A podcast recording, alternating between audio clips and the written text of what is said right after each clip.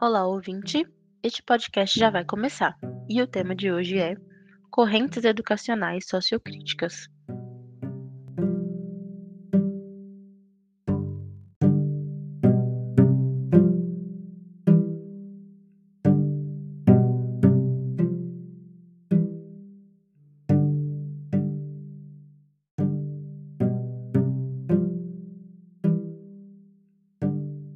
As diversas abordagens educacionais sociocríticas convergem na concepção da educação como maneira de compreender a realidade para transformá-la, visando a construção de novas relações sociais para a superação das desigualdades sociais e econômicas. Essa proposta exerceu um papel primordial para a transformação do ensino, fazendo da escola um lugar de discussão, em que o diálogo, a troca de conhecimentos e os pontos de vista são respeitados. O planejamento tornou-se algo a ser discutido e pensado coletivamente.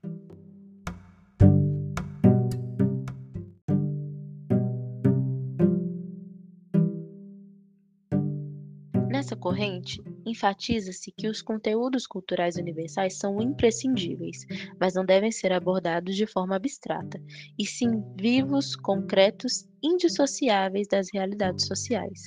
A aprendizagem se concretiza pela capacidade do aluno de processar a informação e reaplicá-la, servindo como agente de transformação social.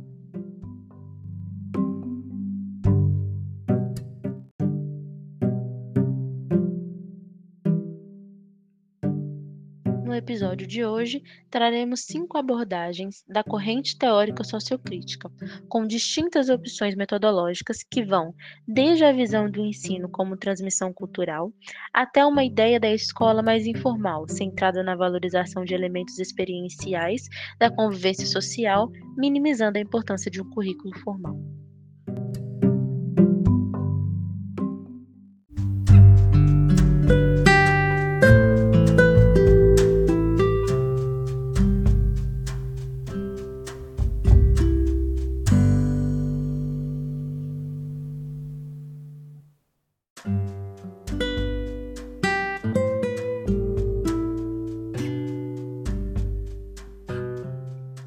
Sociologia crítica do currículo.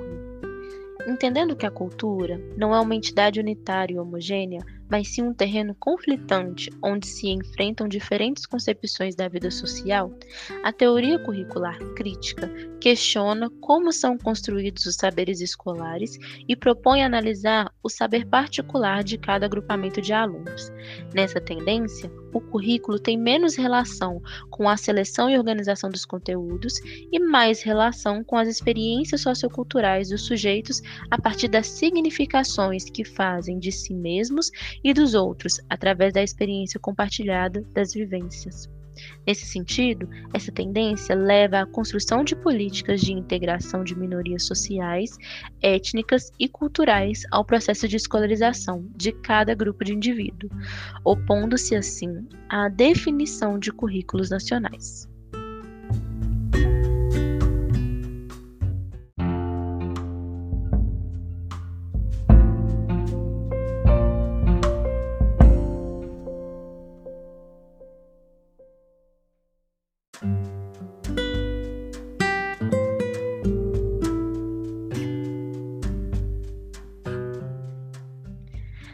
Teoria histórico-cultural.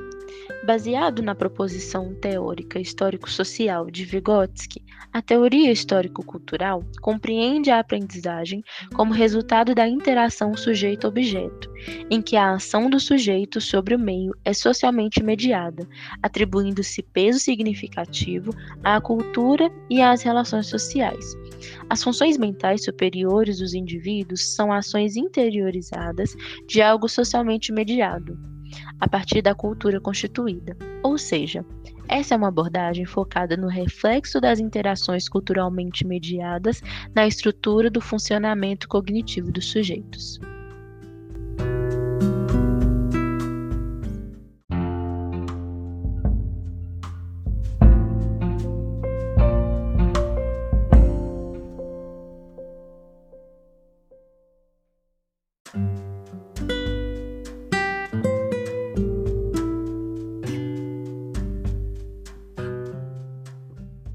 Teoria sociocultural.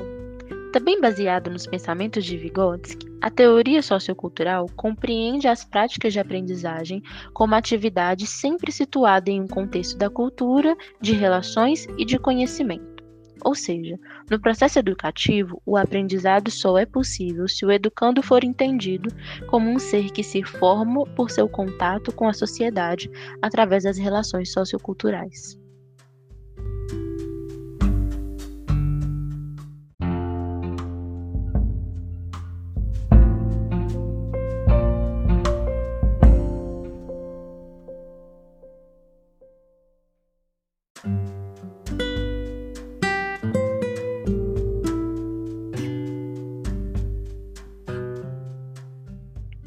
Teoria da ação comunicativa. A teoria da ação comunicativa realça a ação comunicativa no agir pedagógico, entendida como interação entre os sujeitos, por meio do diálogo, para se chegar a um entendimento e cooperação entre as pessoas nos seus vários contextos de existência. Constitui-se, assim, numa teoria da educação assentada no diálogo e na participação, visando a emancipação dos sujeitos. Essa é uma teoria formulada por Habermas, mas que encontra pontos de ligação com os pensamentos de Paulo Freire.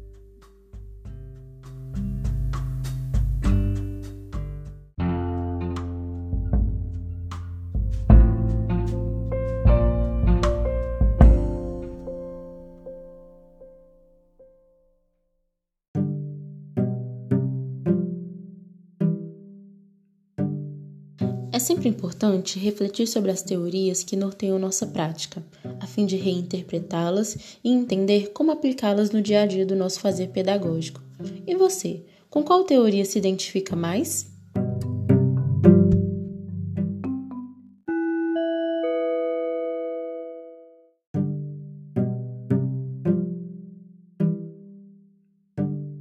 Por hoje é só. Um grande abraço aos educadores e educadoras que nos acompanharam e até a próxima.